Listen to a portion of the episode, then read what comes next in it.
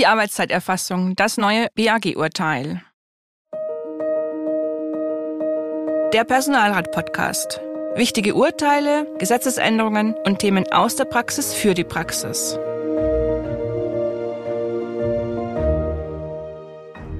Hallo und herzlich willkommen zur heutigen Podcast-Folge Der Personalrat. Mein Name ist Irmgard Schmalix, verantwortliche Redakteurin der Zeitschrift Der Personalrat und mir gegenüber Michael Kröll, Fachanwalt für Arbeitsrecht in Frankfurt am Main. Hallo Michael. Hallo Irmgard. Das Bundesarbeitsgericht hat am 13. September 2022 in einem Grundsatzurteil klargestellt, dass eine generelle Pflicht des Arbeitgebers besteht, die Arbeitszeit zu erfassen. Das Gericht beruft sich dabei auf ein bereits im Mai 2019 gefälltes Urteil des Europäischen Gerichtshofs. Schon damals hatte dieser die Mitgliedstaaten in die Pflicht genommen, ein System zur Arbeitszeiterfassung einzuführen. Und der bundesdeutsche Gesetzgeber hat diese Pflicht bisher nicht umgesetzt, etwa im Arbeitszeitgesetz. Auch wenn die Ampelkoalition sich das im Koalitionsvertrag fest vorgenommen hat.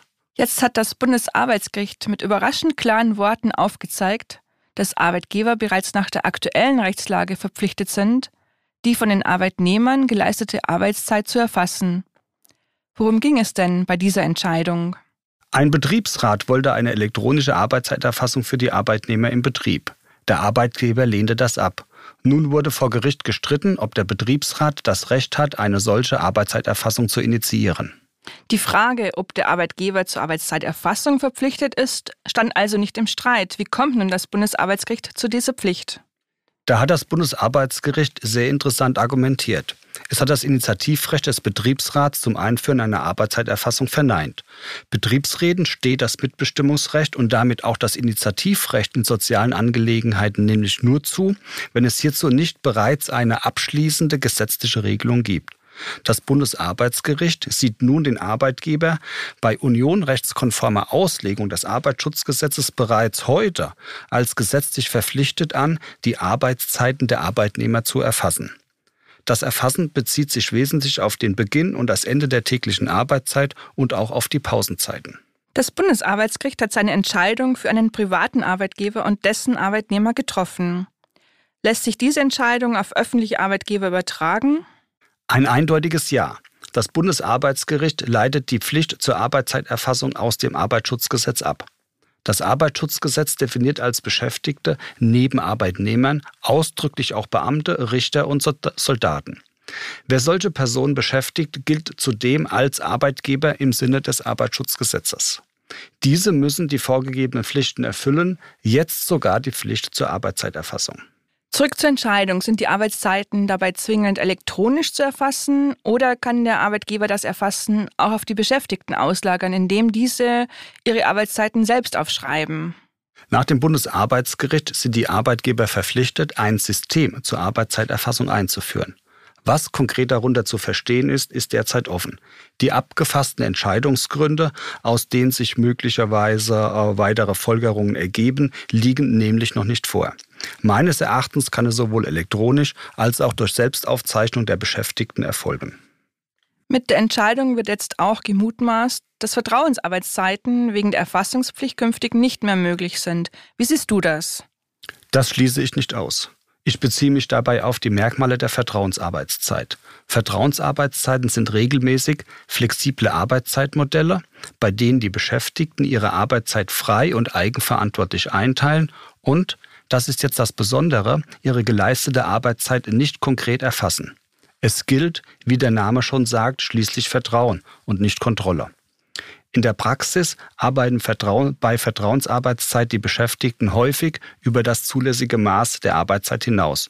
Um das künftig zu unterbinden, ist nunmehr die Arbeitszeit zu erfassen. Flexible Arbeitszeiten, etwa die im öffentlichen Dienst weit verbreitete Gleitzeit, sind mit Arbeitszeiterfassung selbstverständlich weiterhin möglich. Die Arbeitszeiterfassung bei Vertrauensarbeitszeit dient vorrangig dem Gesundheitsschutz der Beschäftigten. Das gilt sicherlich ebenso für das Arbeiten im Homeoffice.